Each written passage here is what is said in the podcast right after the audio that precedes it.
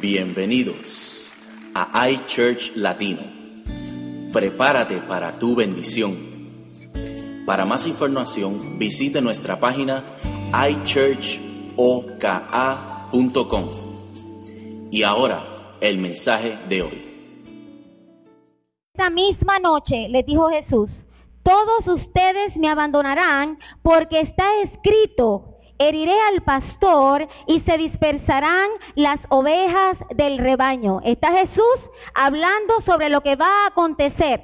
Y si usted se fija en ese versículo, él dice, y todos ustedes, ¿verdad que sí? No hizo exclusión de persona. Dijo, todos ustedes me van a abandonar. ¿Verdad que sí? Todos ustedes me abandonarán y se dispersarán las ovejas. Pero ¿qué pasa? Siempre hay alguien que se atreve a hablar. Siempre hay uno en el grupo, ¿verdad? Que se atreve a hablar. Y allí estaba Pedro.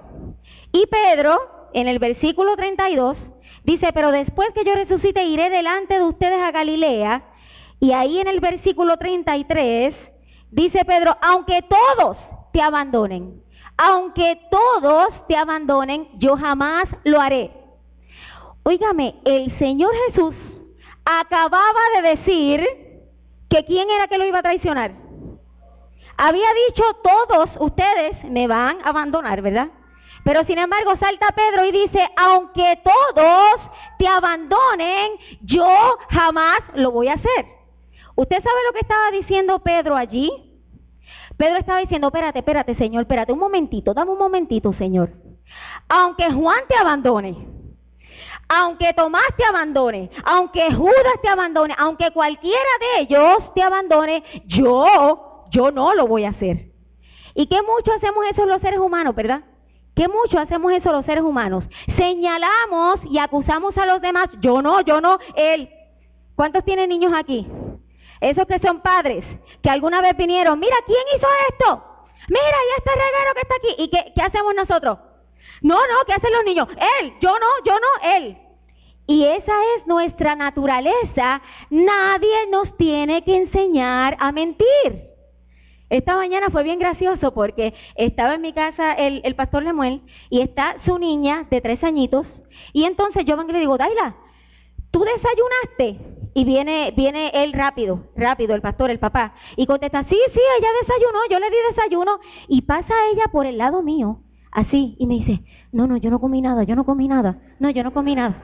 Me da la vuelta, me da la vuelta, pero bien bajito porque él estaba ahí detrás, pero lo gracioso es que ella se acerca donde mí y dándome la vuelta me dice, no, no, yo no comí nada, yo no comí nada, y sigue caminando para allá.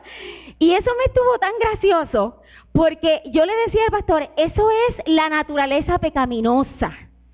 Así es que nosotros nacemos. Nadie nos tiene que enseñar a mentir, nadie nos tiene que enseñar a, ocultar la verdad, nadie nos tiene que enseñar, fue este, fue este, nadie nos tiene que enseñar. Eso es algo natural en nosotros. Y estando Pedro en esa situación, le dice al Señor, no Señor, aunque todos te abandonen, pero hello, Jesús acababa de decir que eran todos que eran todos los que lo iban a abandonar. Y él dice, no, Señor, aunque todos te abandonen, yo no, yo no, yo jamás. Lo lindo es que añade la palabra jamás, jamás, porque eso lo hace ver, ¿verdad? Como más intenso, como más firme. Lo hace ver como, porque él no dijo, aunque todos te abandonen, yo no te voy a abandonar. Sino que él añadió la palabra jamás. Y cuando escuchamos esa palabra jamás, como que vemos como que una firmeza de parte de Pedro, ¿verdad que sí? Vemos como que una determinación increíble a que él no lo iba a hacer. Esas son las palabras, el poder de las palabras. Es lo que hemos estado hablando durante todo este mes. Y usted sabe una cosa, como seres humanos, todos nosotros en algún momento hemos hecho esto. ¿Por qué? Porque nuestra naturaleza es ser esmandado como dicen en Puerto Rico. Yo no sé cómo dicen los mexicanos. Una persona que es apresurada para hablar, ¿cómo se le dice? Bueno, nosotros decimos, nosotros decimos aprontado, ¿verdad?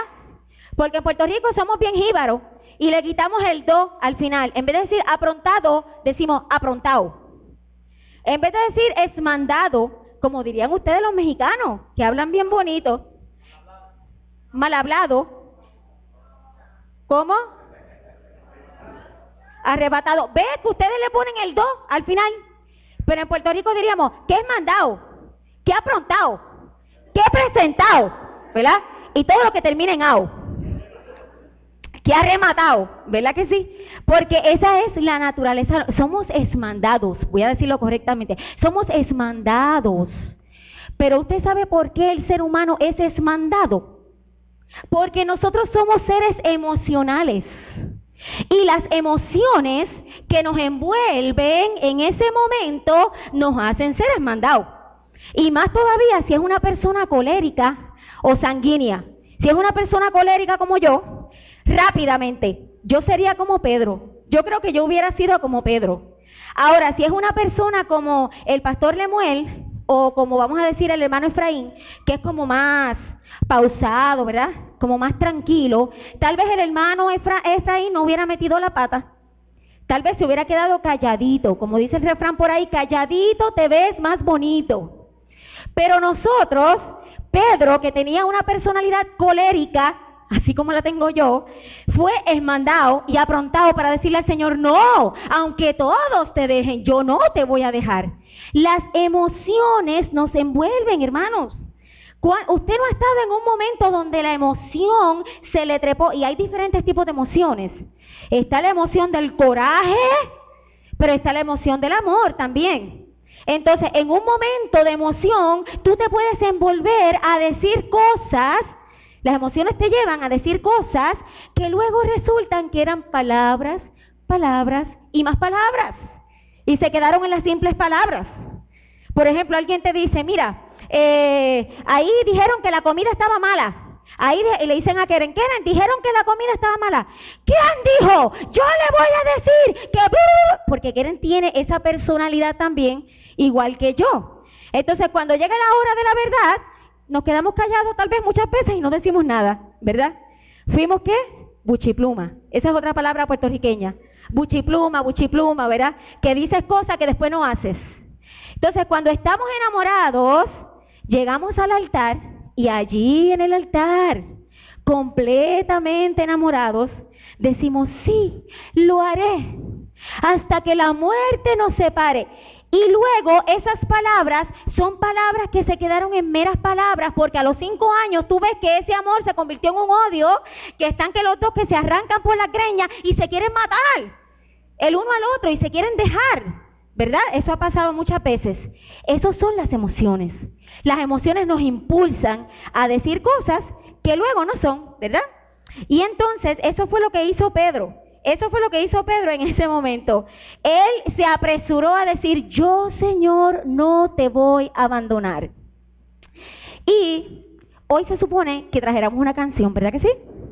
Porque yo no me voy a quedar atrás. Yo no, yo no voy a cantar I will always love you, ni nada de eso. Eh, no voy a doblar, mejor dicho, no voy a doblar. I will always love you. eh, y no voy a cantar tampoco, ¿cómo fue Jenny? Eh, déjame llorar, ni cosas así. Yo sencillamente le, se las traje grabadas. Yo, le traje una canción, yo escogí una canción también, ¿ok? Que no va a ser amar y querer. Yo le escogí una canción a ustedes para traérsela, porque me llamó la atención esta canción. Porque detrás de esta canción que usted va a escuchar hay una historia.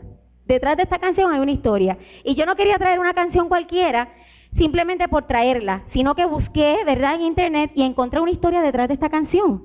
Y además de que me encanta la voz del cantante, me encanta. No te pongas celoso, mi amor, pero me gusta mucho. La voz. Me gusta mucho la voz de este cantante. ¿Ok? Y como yo reconozco lo que es una calidad de voz, porque yo también canto, pues yo quise, ¿verdad?, ponerle esta canción a ustedes. Yo le pedí a Alicia que me buscara esta canción. Y está con la letra, para que usted medite en la letra de esta canción. Vamos a ver, ¿la tenemos? Ayer me sonreías, era un día más en nuestra vida tan normal. De golpe el cielo cambia, se nubla el sol y nada sigue igual, pero aún tengo fe, me muerdo el dolor y bajo la almohada escondo el temor. Tú le harás frente paso a paso,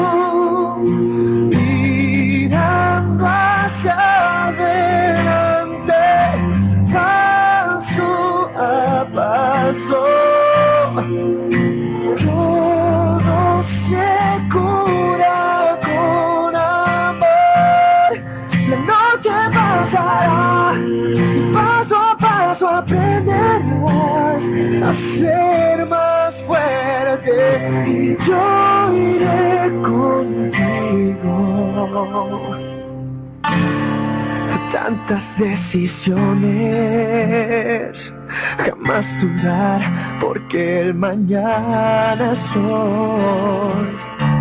Voy nadando entre emociones, con un solo nombre y una sola piel, pero aún tengo fe, podemos vencer, podemos torcer la suerte, lo sé,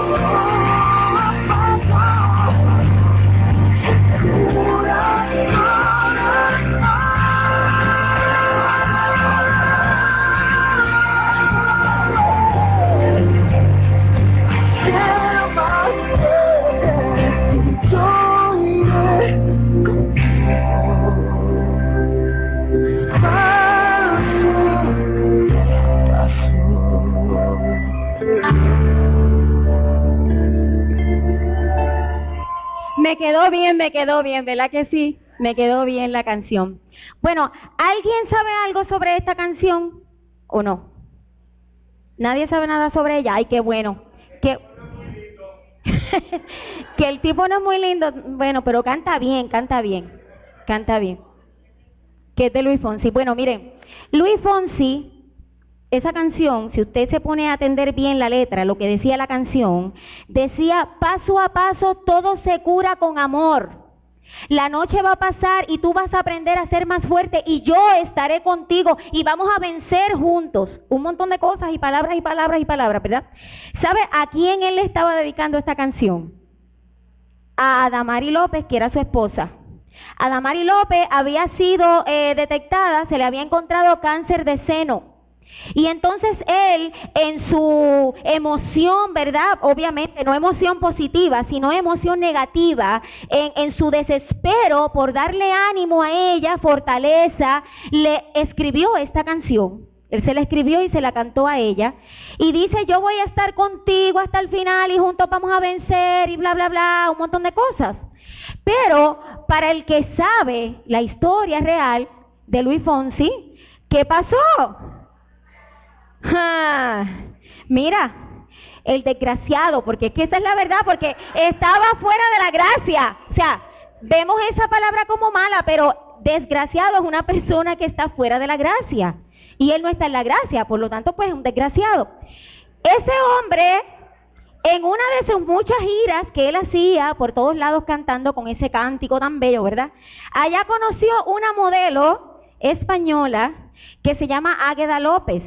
Le gustan las López, porque Adamari López y después se, se empató con otra López también. Que se cuide Jenny. bueno, entonces, este hombre, ¿qué dijo ella? Después hablamos, después hablamos. bueno, para hacerle entonces el cuento corto, este hombre eh, se enamora de esa modelo y termina divorciándose de Adamari López, la, la deja, ¿verdad? y se enamora. Y ahora incluso tienen una niña, él y esa modelo se llama Micaela, la niña, y él está muy feliz con ella por allá, y Adamari pues se quedó triste, sola, abandonada, y eso ha habido muchos escándalos ahí, eh, no porque yo sea la condesa del bochinche, que yo sepa todo esto, realmente, realmente yo nunca sé nada de farándula, esa es la verdad, como me tocaba, ¿verdad?, traer algo del tema, pues yo me tuve que meter en internet a buscar la historia detrás de la canción. Y entonces él le cantó a ella, yo estaré contigo hasta el final, juntos vamos a vencer esto, pero al final, ¿qué pasó con esas palabras tan bonitas? Se quedaron en meras palabras, palabras, palabras, palabras y promesas que no se cumplieron. Después, obviamente, la mujer pudo superar ¿verdad? El, el, cáncer, ella pues quedó sanada de eso, pero aún así pues él ha seguido con su vida y ella pues todavía no ha encontrado el, el próximo amor de su vida, ha tenido ya varios pero no ha encontrado, pero bueno, el caso es, el caso es que en un momento de emoción nos volvemos locos y nos mandamos diciendo cosas de la boca para afuera. Y no podemos juzgar a Pedro y decir, ah, ese Pedro, pero qué atrevido, pero mira lo que dijo. Porque yo estoy segura que aquí, en este lugar, sentados, habemos personas que le hemos hecho promesas al Señor. Señor, yo voy a estar contigo, Señor. Yo te voy a servir. Yo voy a ir a las naciones. ¿Y a qué naciones has ido si no te has mudado de tu vecindario? ¿Ves lo que te digo? Nos esmandamos y cantamos cánticos bien bonitos como yo lo haré, te obedeceré, sin reservas ni condiciones, te seguiré. Y le cantamos eso al Señor y suena tan bonito, ¿verdad? Decirle al Señor, y tú le estás diciendo al Señor en tu cántico, yo te voy a servir sin reserva y sin condiciones, pero te da un catarrito y puedes ir a tu trabajo, pero tienes que faltar a la iglesia. ¡Ay! El pastor me dijo que trajera la palabra. Ok. Entonces, nosotros nos hemos convertido en Pedro. Nosotros no podemos juzgar a Pedro porque hemos sido Pedro en algún momento dado. Nosotros no podemos jugar, juzgar a Luis Fonsi porque Luis Fonsi como humano que es cometió un error. Como tú y yo hemos cometido errores también. Ahorita dije que era un desgraciado, pero ahora, ahora como que lo estoy defendiendo, ¿verdad? Bueno, lo que pasa es que le hace falta la gracia del Señor a él. Le hace falta, incluso personas que están bajo la gracia del Señor han cometido ciertas cosas y ciertos eh, pecados delante del Señor también, porque nadie está exento de esto. Pero es fácil mirar desde afuera y juzgar y señalar y decir, todos ellos son culpables, todos ellos podrán serlo, pero yo no, yo, yo jamás, yo no, yo no. Miramos la viga y la paja de los ajenos, pero no miramos la que tenemos nosotros, ¿verdad? Coquí, coquí, suenan los coquís. Ellos no saben lo que es coquí, perdonen. Coqui es un, un, sapito que hay en Puerto Rico, que cuando todo el mundo hace silencio se escuchan los coquí. Pues eso fue lo que, lo que quise decir. Entonces, allí está Pedro. Y en el versículo 35, miren si Pedro era fuerte de voluntad y de carácter, que en el versículo 35 dice Pedro, aunque tengas que morir contigo, insistió Pedro, lo dice ahí, insistió Pedro, o sea que Pedro era insistente en lo que creía y perseveró en su palabra. Dice, dice Pedro, jamás te negaré. Aunque tenga que morir contigo, jamás te negaré. Pero mira lo que dice después. No me juzguen solamente a Pedro. Mira lo que dice después ese versículo 35. ¿Qué dice? ¿Y los demás qué hicieron? Dijeron lo mismo. O sea que Pedro no fue el único que le dijo al Señor que moriría con él de ser necesario. Los demás discípulos que estaban allí dijeron lo mismo. Lo que pasa es que Pedro fue la voz cantante, ¿verdad? Siempre se necesita uno que sobresalga, una voz que sobresalga por encima de los demás. Y ese fue Pedro, se atrevió a decirlo, pero los demás dijeron lo mismo.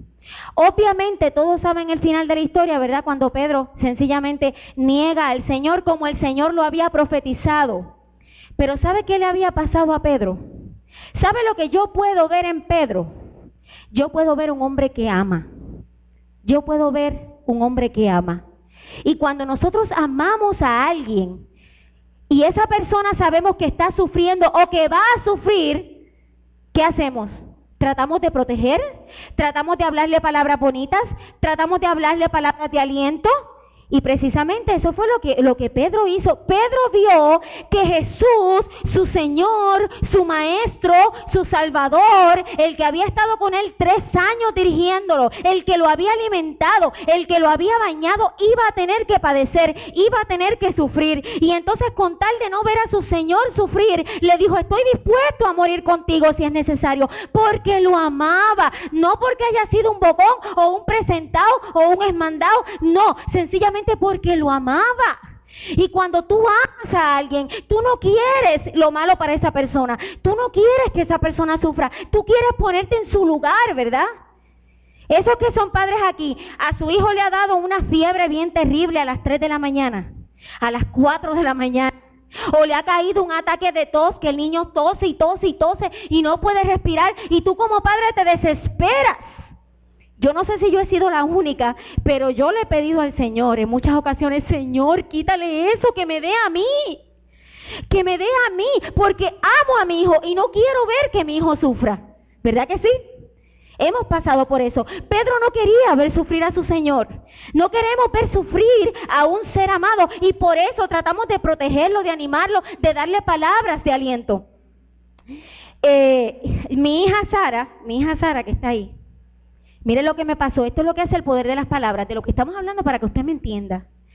Mi hija Sara, cuando nosotros nos vinimos de Puerto Rico para acá, ella pasó por un trago bien difícil, pasó por un trago amargo, ¿verdad?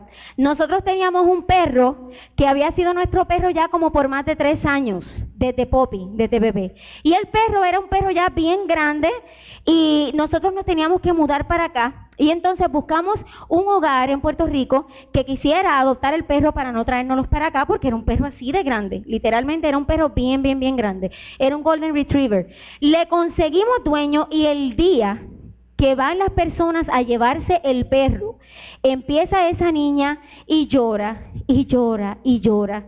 Y me decía, mami, que no se lo lleven, que no se lo lleven, yo me lo quiero llevar para Carolina del Norte, me decía, por favor, vamos a llevarlo, no lo regales, mami, por favor. Entonces yo verla a ella atacada del llanto porque le están quitando a su perro, fue igual que yo echarme a llorar con ella también me daba mucha pena de, mi perro, pero también me daba más pena de ella verla sufrir como ella estaba sufriendo. Y yo con tal de no verla llorar, con tal de no verla sufrir, le dije, mira mamita, no te preocupes, no te preocupes, que cuando lleguemos a Carolina del Norte, yo te voy a conseguir otro perro. Y yo, yo me voy a encargar de que haya otro perro para ti allá cuando lleguemos. Pasó enero, pasó febrero, marzo, abril, mayo, junio, julio, agosto, septiembre, octubre, noviembre, y el perro no acababa de llegar. Porque yo me había arrepentido de haberle dicho a ella que le iba a, conseguir un perro. Porque yo no quería perros en mi casa. Definitivamente no quería. Y además el patio es pequeño. Pero esa niña me lloraba y me suplicaba y me recordaba las palabras, mami, tú dijiste Mami, ¿dónde está mi perro? Mi perro no ha llegado, tú me prometiste y tú no me has cumplido. Imagínense ustedes. Yo había quedado como una mala mamá, había quedado como una mentirosa, había quedado mal delante de mi hija. Y no había un día que yo la buscara en la escuela, como hay mamás que van a recoger los niños en la escuela y se llevan los perritos en el carro, usted lo ha visto. O que se los llevan caminando así con la, con, la cuerda y ella veía a las mamás con los perritos y a mí me veía sin nada. Y ella me los recordaba y me los recordaba. Hasta que un día tuve que decirle a mi esposo, tenemos que, ¿verdad?, cumplirle la palabra y tenemos que traer un perro a la casa. Pues ahora hay un bebé en la casa.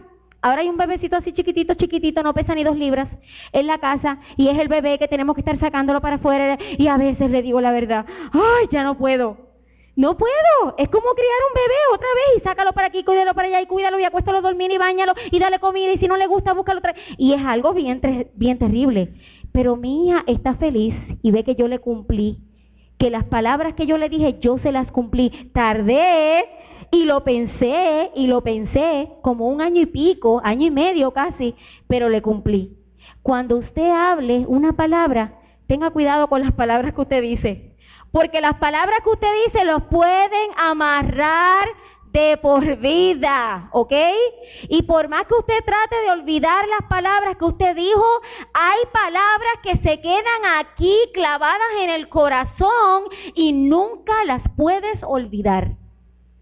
Yo espero que cuando mis hijos sean grandes, ellos nunca me vengan a decir, ¿tú te acuerdas un día que tú me heriste con esas palabras? Ojalá que no. Ojalá que no. Estoy segura que tal vez en momentos de coraje le he dicho cosas, ¿verdad? Hirientes.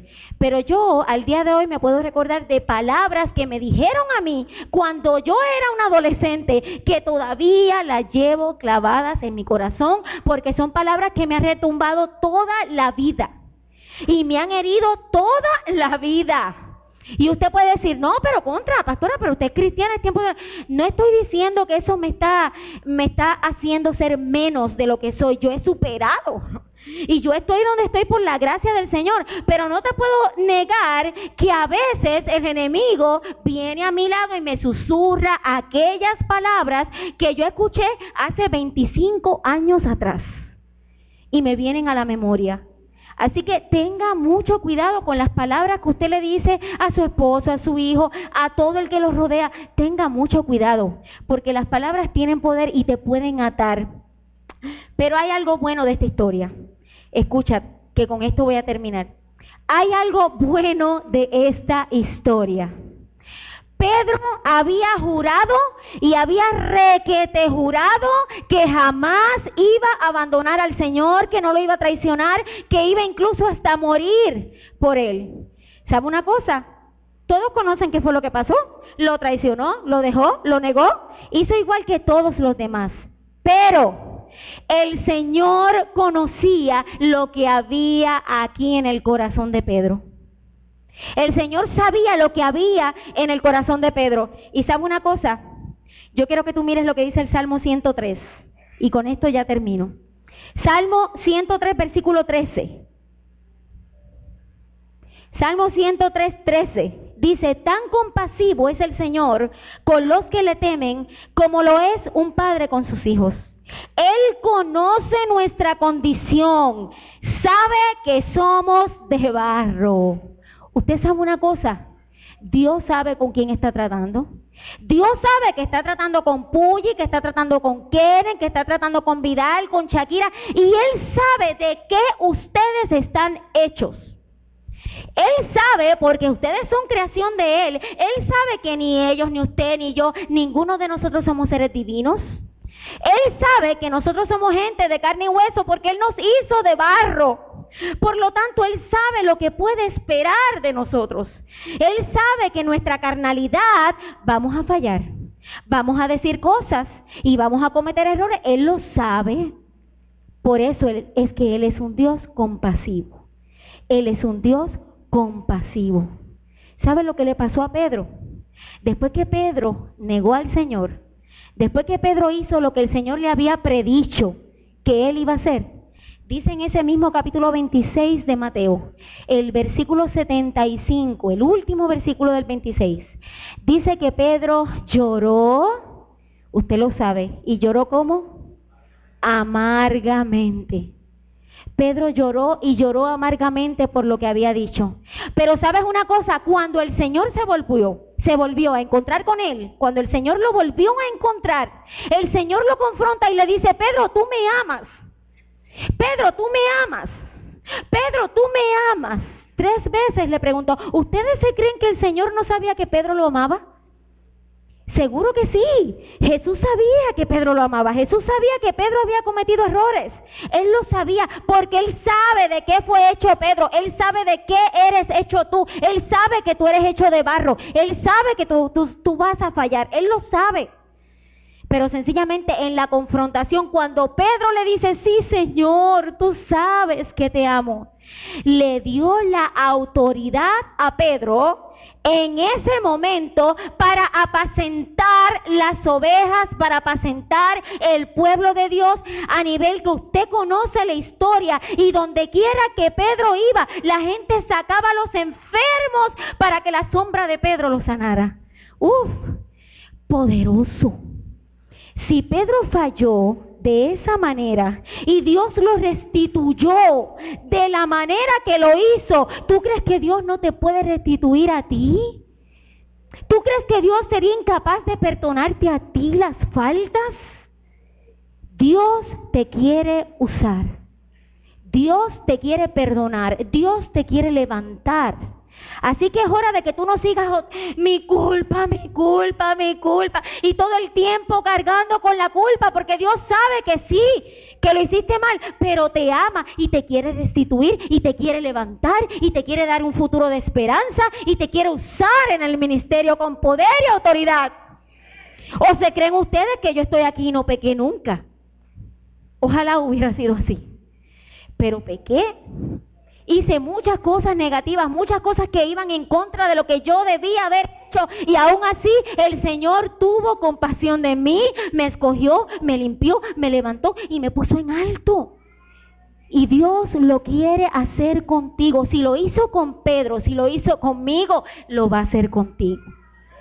Cierra tus ojos. Inclina tu cabeza en esta hora.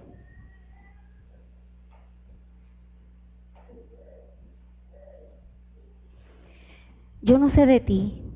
Yo he leído esta historia montones de veces en mi vida como cristiana, pero cada vez que profundizamos en la palabra del Señor, podemos aprender cosas nuevas. Y el mensaje de hoy es un mensaje corto, pero es un mensaje bien fácil de digerir. Es un mensaje bien directo.